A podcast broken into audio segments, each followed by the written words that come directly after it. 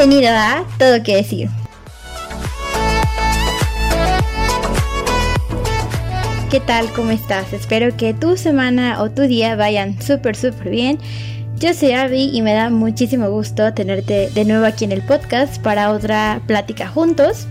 El día de hoy quiero platicar contigo sobre algo que creo que es súper importante y que hay que estar muy conscientes de esto en nuestra vida, que es cómo usamos nuestras palabras. Quiero dividir esta plática como en dos partes porque podemos hacer dos cosas con nuestras palabras. Podemos usarlas en otras personas y podemos usarlas en nosotros mismos. Vamos a empezar primero con usarlas en otras personas. Somos responsables de todo lo que decimos y de nuestras palabras y de lo que estas causan en la vida de otras personas. Hay que entender que nuestra boca es un arma y una fuente. ¿A qué me refiero con esto? Nuestra boca puede matar o puede regar. Por ejemplo, si alguna vez una persona nos cuenta un sueño un anhelo que ellos tienen y nosotros reaccionamos de una manera grosera o les decimos a lo mejor, ay, claro que no, eso no se puede y los desanimamos, estamos matando sus sueños y sus anhelos. Pero por ejemplo, la misma circunstancia, si un amigo se acerca a nosotros y nos cuenta de algo que a esa persona le gustaría cumplir y nosotros empezamos a animarlos y a decirles, sí, tú puedes, hay que buscar de qué manera buscamos información sobre esto, cómo te puedo apoyar. En ese caso estamos usando nuestras palabras para regar los sueños y los anhelos de esa persona. Y eso está muy padre. Sobre el auto etiquetarnos, porque es algo que también pasa, ese es nuestro segundo punto. Usar nuestras palabras en nuestra contra o a nuestro favor, podemos usarlas de las dos maneras. Te voy a dar un ejemplo en el que yo no usé las palabras que yo me decía a mí misma de la manera correcta. Por ejemplo, yo durante toda la secundaria me la pasaba diciendo, es que yo no sé matemáticas, no sé matemáticas, no puedo entender matemáticas, no me entran las matemáticas, mi cabeza no puede con las matemáticas. Entonces yo estaba obsesionada y diciéndome todos los días que yo no podía con las matemáticas. Una vez mi papá me escuchó y me dijo, ¿por qué dices que no puedes? Tú sí puedes y dítelo a ti misma, que tú puedes y que vas a empezar a estudiar y a esforzarte y tú puedes entender las matemáticas.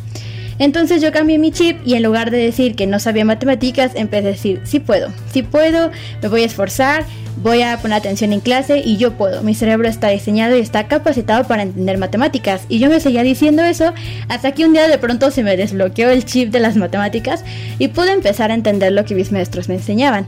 Así de poderosas son nuestras palabras. Podemos usarlas para bendecirnos a nosotros mismos. Por bendecirnos es como una palabra compuesta de bien decir. Entonces podemos bien decir cosas de nosotros mismos y eso es muy padre. Entonces, como para ir recapitulando, nuestras palabras son una herramienta que podemos usar para capacitar, para fortalecer y bien decir o bendecir a otros. Eso está muy muy padre y es algo que podemos estar entrenándonos día a día. Te reto a que en esta semana nos pongamos conscientes de cuáles son las cosas que nos repetimos mucho a nosotros mismos o cosas que repetimos a personas a nuestro alrededor y si estas palabras están siendo un arma o una fuente y si están siendo de bendición para esa persona. Y ya que las identificaste, puedes seguir alimentando esas palabras y seguir diciéndolas y seguir edificando a esas personas o parar de decirlas si te das cuenta que esas palabras en realidad están haciendo daño. Si quieres seguir reflexionando en este tema de las palabras, que la verdad a mí me encanta y es padrísimo, puedes leer Efesios 4:29, que seguro te pone a pensar y te ayuda a reflexionar más en este tema. Pues ya vamos cerrando. Y bueno, te recuerdo que si te gustó este tema o quisieras una segunda parte, nos puedes escribir en nuestras redes sociales, en Facebook e Instagram estamos como arroba factor quantum, quantum con Q.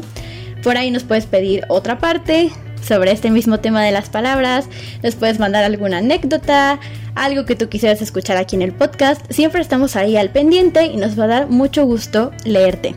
Si te gustó este episodio, por favor, danos un corazón y síguenos en Spotify para que no te pierdas de ninguna de estas pláticas juntos. La verdad, a mí me gustan mucho. Espero que estés entrenándote en esto en esta semana y pues de nuevo muchas gracias por estar aquí y ten un gran día. Nos vemos en el próximo episodio.